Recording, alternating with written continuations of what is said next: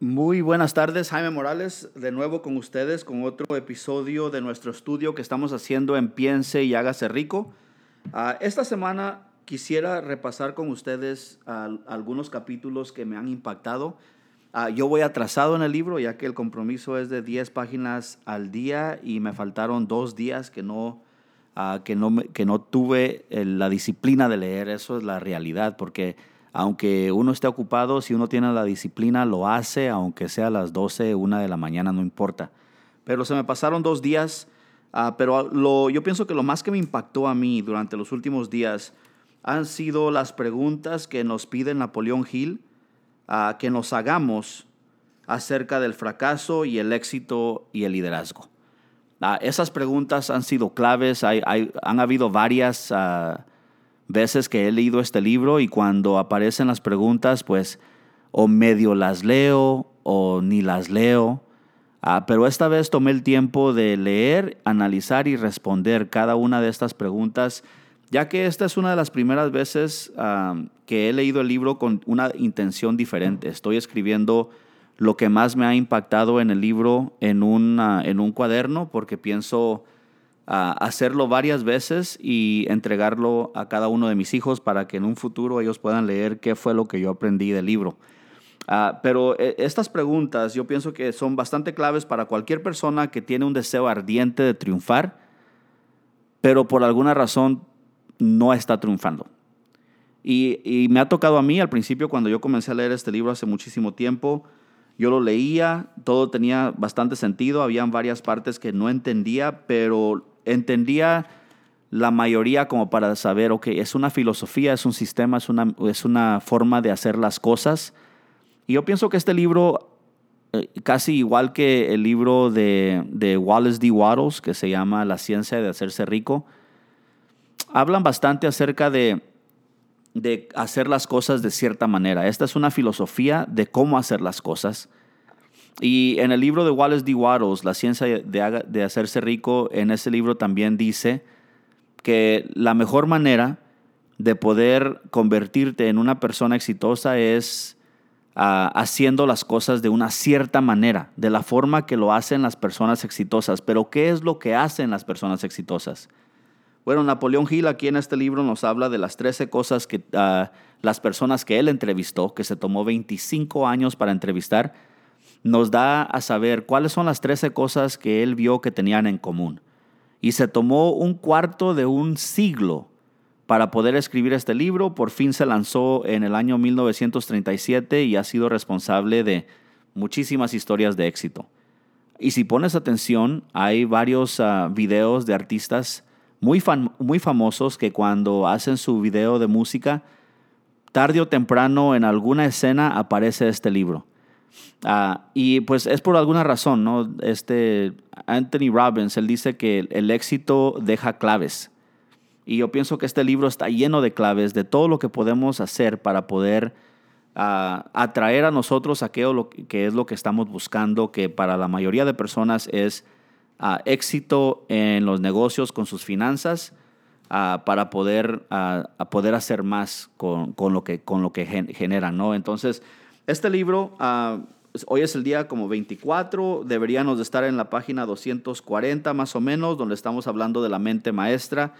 Uh, pero como vamos repasando semana por semana, e, esta, esta vez yo quisiera hablarles acerca de, uh, pues, de los capítulos que yo estoy leyendo. Los planes organizados, la decisión, la persistencia, esas cosas que, que nos ayudan en cada capítulo para poder ir mejorando.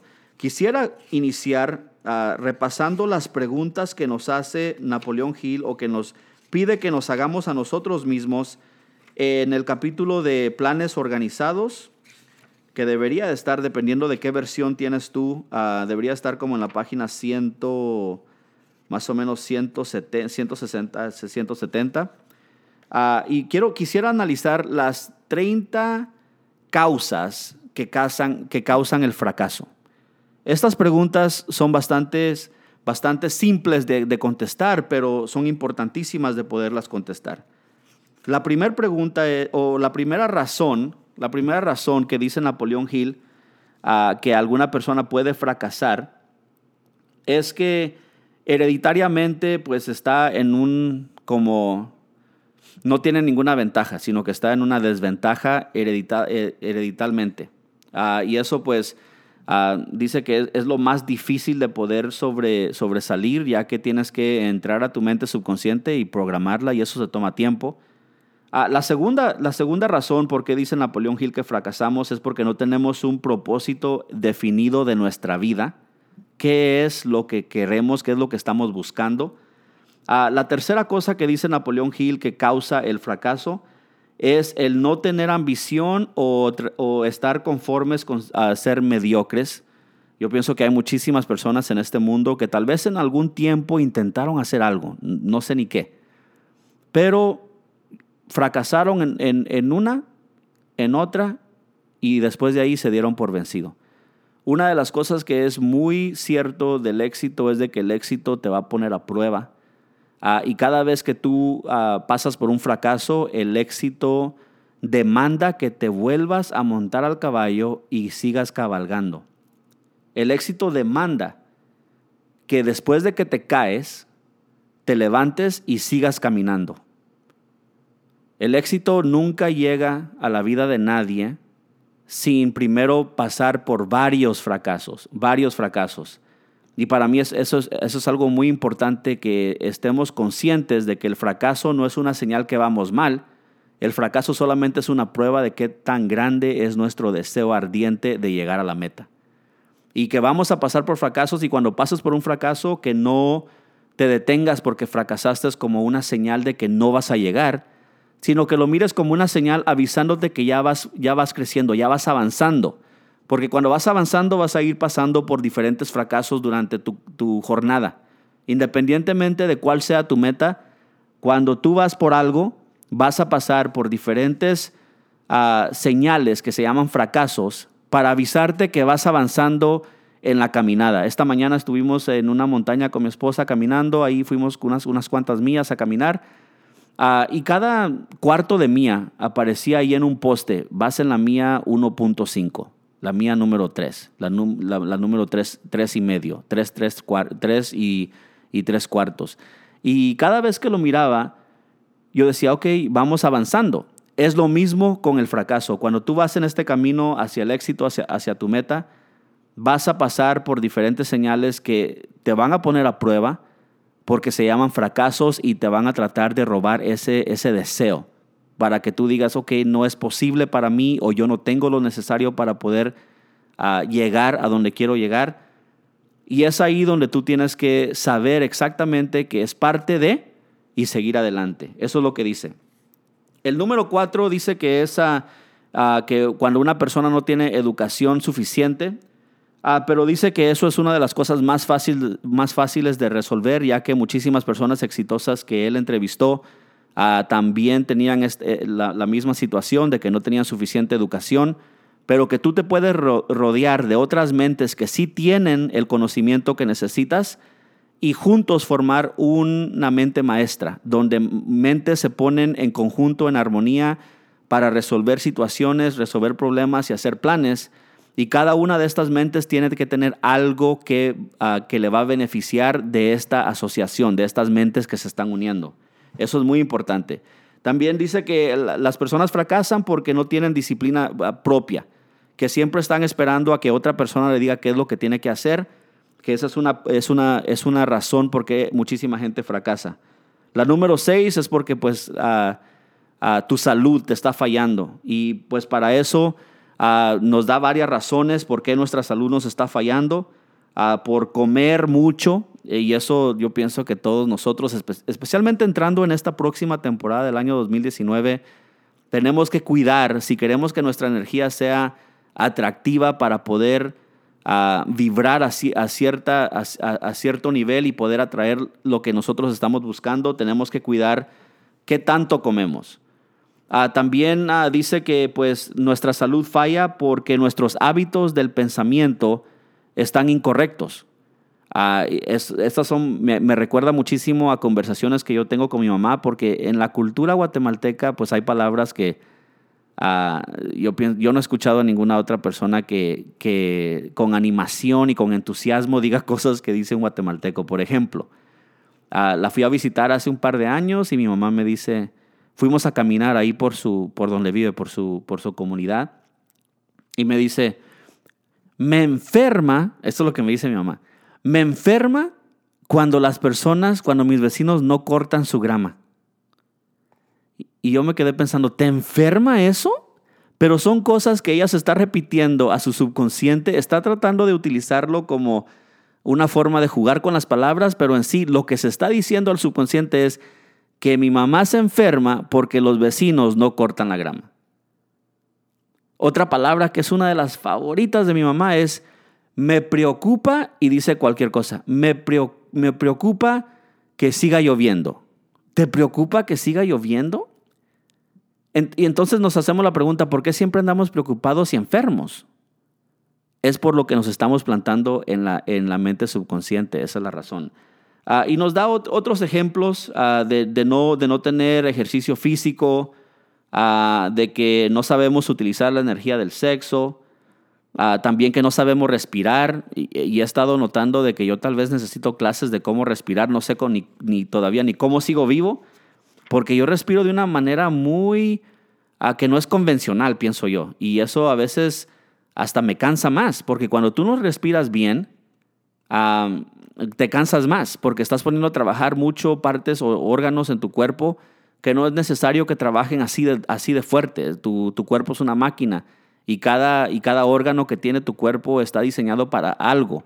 Y si estás sobre trabajando un órgano, como cuando Ah, cuando a cada rato estamos ahí tomando licor, tomando licor y estamos sobreusando algunos órganos que tienen que digestir todo eso y, trabajar, ah, como el, hígado, el páncreas y esas cosas, ah, pues eso también causa de que, de que tengamos pues salud que nos esté fallando. Y eso tiene mucho que ver con el éxito, es lo que dice Napoleón Hill.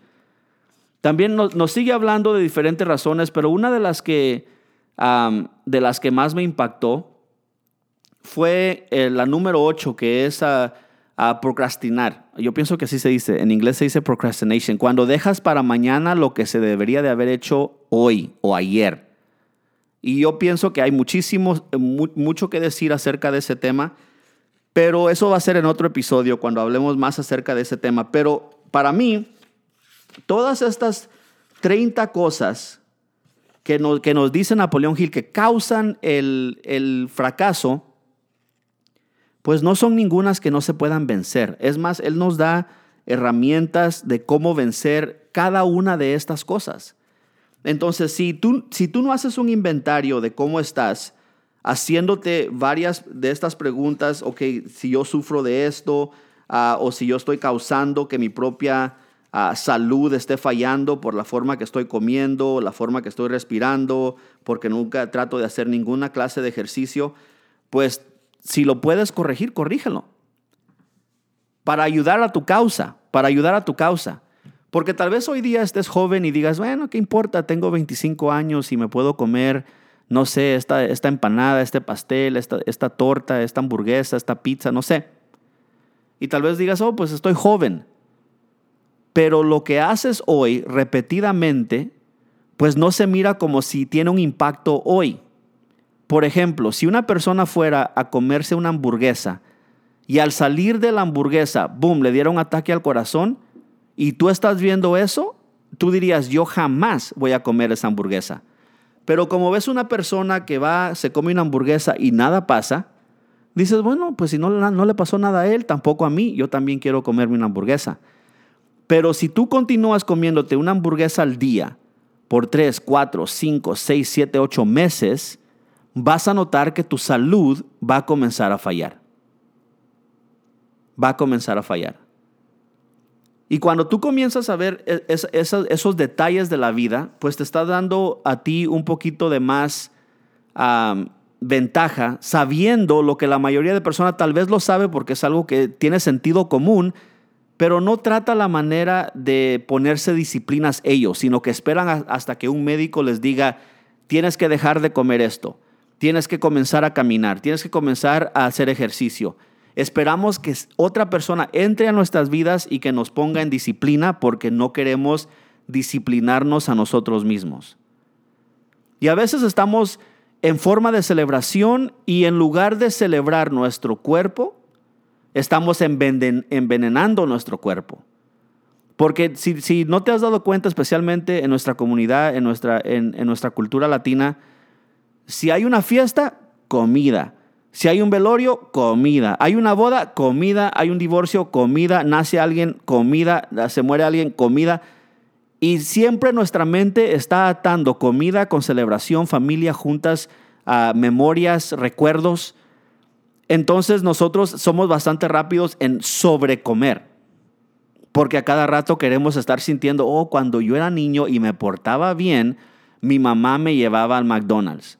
Entonces, cuando mis hijos se portan bien, yo los quiero llevar al McDonald's, porque es algo que ya está programado en mi mente, que es la forma que como yo pienso. Pero si no dejo que nuevas ideas entren a mi mente y comiencen a formar nuevos hábitos y que yo comience a accionar en esos hábitos, pues de nada sirve. Pero al momento que tú dejas que esas ideas comiencen a, a entrar a tu mente y que tú comiences a pensar en estas ideas, la próxima vez que alguien te diga, ¿sabes qué?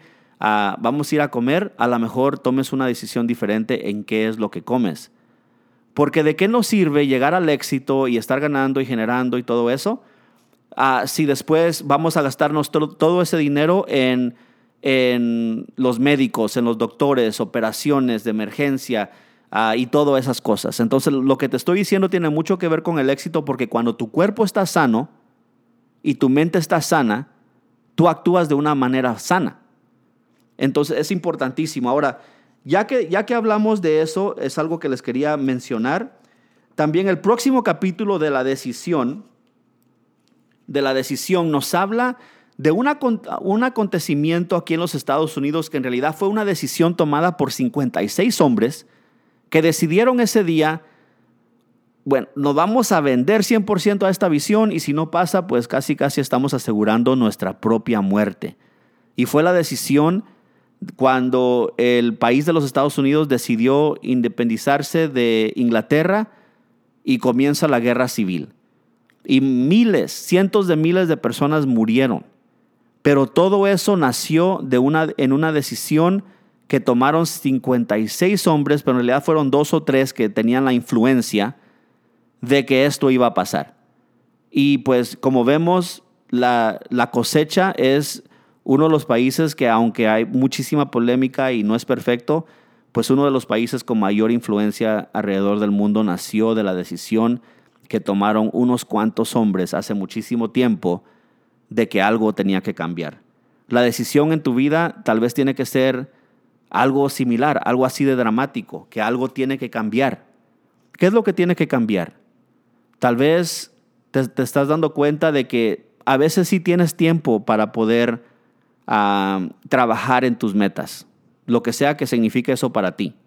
Si tu meta es de desarrollar un negocio, tal vez tenías más tiempo como para hacer una llamada más.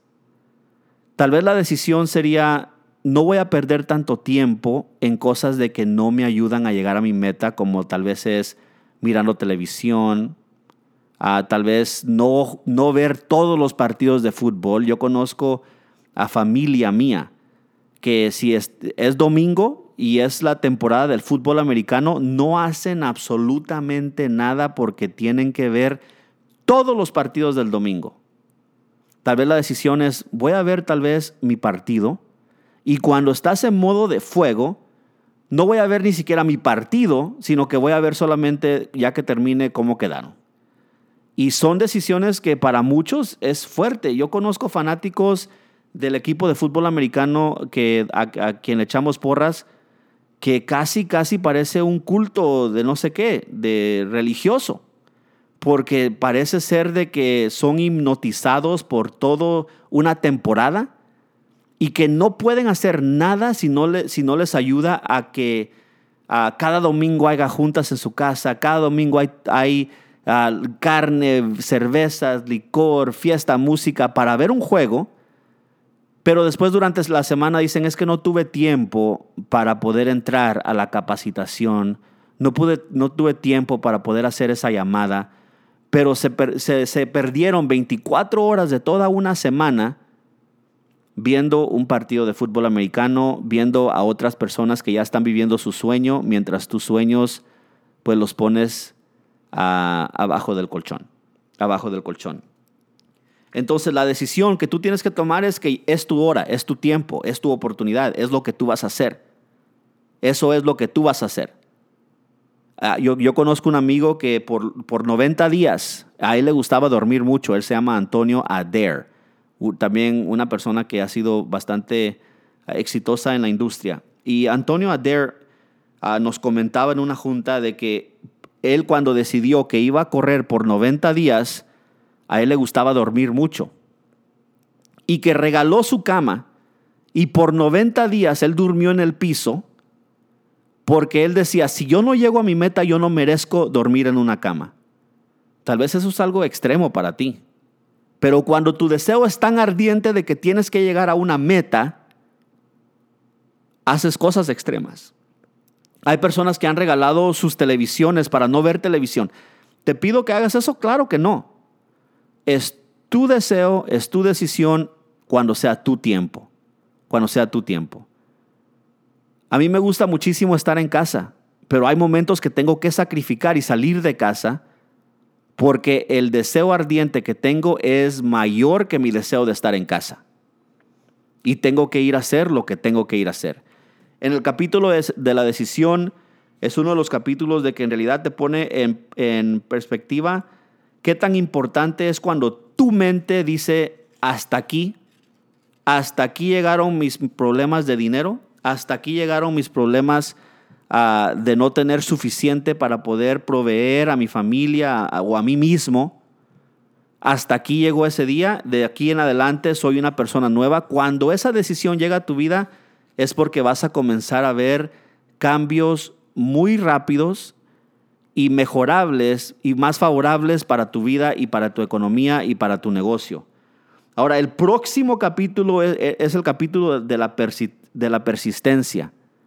Y en el capítulo de la persistencia, yo pienso que todos nosotros hemos escuchado la palabra, la hemos usado, ah, pedimos que nuestros, nuestros socios ah, tengan persistencia, pero yo pienso que donde estamos fallando con la persistencia es en que lo queremos ver de otras personas, pero no de nosotros mismos. Y la persistencia no es si te estás dando en la cabeza, corriendo duro y pegándote contra una pared, que sigas corriendo duro contra una pared hasta quebrar la pared. No, la, persistencia no tiene que ver con cerrar los ojos y decir, aquí yo voy, a, yo voy a hacer esto porque lo voy a hacer y aunque te estés dando martillazos en la cabeza, no, la persistencia tiene que ver más con tu meta, con tu sueño. Yo voy a, lograr poder mandar a mis hijos a la escuela que yo quiero mandarlos o a la escuela que ellos quieran ir, pase lo que pase. Yo soy persistente con mis metas. No trato de jugar que yo soy, que, yo soy el creador de, de mi mundo y que tiene que ser de cierta manera. Yo dejo que Dios haga lo que Dios hace. Pero mi persistencia es, sé lo que quiero, el deseo es extremadamente ardiente, lo veo todos los días cuando veo ah, la cara de mis hijos, lo veo todos los días cuando veo la cara necesitada de muchísimos niños alrededor de Latinoamérica, lo veo todos los días y por esa misma razón mi porqué es tan fuerte que no hay ningún motivo ni razón por qué yo dejaría de seguir trabajando hacia esa meta. Ahora, si en, ese transcurso del tiempo yo tengo que cambiar estrategia o tengo, que, o tengo que cambiar filosofía o tengo que cambiarme a mí, eso es parte de lo que tiene que pasar para que yo pueda lograr mi meta, que es, que es llegar a, ese punto donde, yo pueda ver que, mis hijos tienen el apoyo 100% mío para cuando ellos estén listos para lanzarse al mundo no tengan que empezar desde cero o desde negativo donde yo empecé. Entonces la pregunta tiene que ser cuando hablas de la persistencia, ¿qué tan grande es tu por qué? ¿Qué tan grande es tu por qué? ¿Y qué tanto estás dispuesto a dar de ti hasta llegar a esa meta? La meta solamente te va a jalar si tu por qué está sirviendo como imán del otro lado de la línea de donde termina esa carrera. Si tu por qué te está viendo y te está llamando, ven, ven, ven, tú puedes, tú puedes, y no haces caso o paras porque no tienes la persistencia, al final del día yo pienso que parte de, de, lo que sucede, eso es solamente mi imaginación y mi imaginación a veces es súper equivocada. Pero yo pienso que cuando tú ya pasas de este mundo al otro mundo, yo pienso que esperándote del otro lado del mundo o del otro lado de, esta vida, está la persona que hubieras podido haber sido tú. Porque todos estamos empujándonos a poder llegar al próximo nivel. Y, y si tú tienes un deseo, algo adentro de ti que te dice, ah, quiero que esto suceda.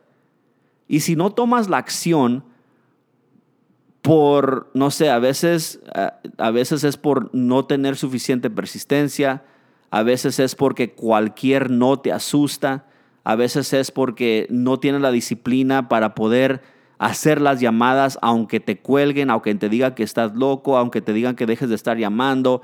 No tienes la persistencia para levantar el teléfono una vez más para invitar a una persona una vez más a una presentación más de tu oportunidad, de tu negocio, de tu visión. La persistencia es algo sumamente importante para poder llegar al éxito. Napoleón Hill dice que sin la persistencia no puedes tener ninguna clase de éxito en ninguna industria, en ningún país de este mundo. Eso es lo que él dice en Piense y hágase rico. Eso es lo que dice Napoleón Hill. Y después estamos entrando ya al capítulo de la mente maestra, yo pienso que este capítulo nos va a ayudar muchísimo a poder comenzar a formar grupos pequeños de personas liderando equipos que puedan trabajar juntos, aunque estén en diferentes líneas, y puedan colaborar para ver qué es lo que pueden hacer para que su oportunidad crezca de una manera más eficaz, con más, ah, más manejada por el sistema, menos manejada por ninguna personalidad incluyendo la mía, ah, y, que, y que entre grupos pequeños, porque a veces te pierdes, cuando hay un grupo grande te pierdes. Y esto lo podemos ver, y esto lo, lo aprendí yo también viéndolo donde yo me congrego. Donde yo me congrego es una iglesia bastante grande, pero lo que han hecho muy bien ellos es de que durante la semana hay como 100 grupos de 6 o 7 que se juntan en la casa de alguien y cada quien trae un platillo y ahí disfrutan, comparten pero también ahí es donde se hacen preguntas, ellos se ayudan. Si hay alguna necesidad, pueden trabajar juntos para poder resolverla. Es como mentes maestras, 100 mentes maestras por todo, por todo el sur de California. Y los domingos se congregan, todas las mentes maestras, todos estos grupos pequeños se congregan.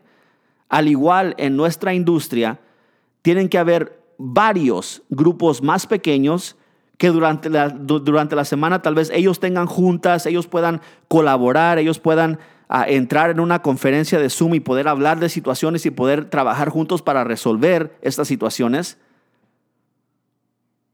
Y una vez a la semana en las capacitaciones que todas las mentes maestras se junten. Pero dice Napoleón Hill que dos mentes crean la energía de una tercer mente que es más poderosa que las dos mentes individuales. Eso para alguien como yo es inspiración. ¿Por qué? Porque yo entiendo muy bien de que a mí en lo que es de, la memoria y cosas así me falla. Entonces al, unirme con diferentes mentes de personas más inteligentes que yo o, o tal vez mis fuerzas son sus debilidades y mis debilidades son sus fuerzas y poder juntar esa energía y crear una mente invisible que es más poderosa que todas las mentes que están ahí combinadas, eso me ayuda a mí a poder decir, ok, no solamente estoy confiando en mi, en mi mente, pero también tengo un grupo de personas con las que estoy trabajando en armonía que también me ayudan a resolver situaciones y yo también colaboro cuando ellos tienen alguna situación. Entonces estoy súper emocionado por terminar este libro ah, con ustedes. Voy un poco atrasado, pero gracias a Dios aprendiendo muchísimo. Ahora, el próximo libro, el libro de noviembre, es un libro que a mí En lo personal, no lo he leído. Entonces estoy súper emocionado por leerlo, pero uno de nuestros, de nuestros, uh, de líderes me lo recomendó, ya lo he escuchado varias veces, conozco al autor, pero nunca he leído su libro. Nunca he leído su libro. Y el libro se llama, déjeme uh, traducirlo aquí en español. Uh, a ver, se llama...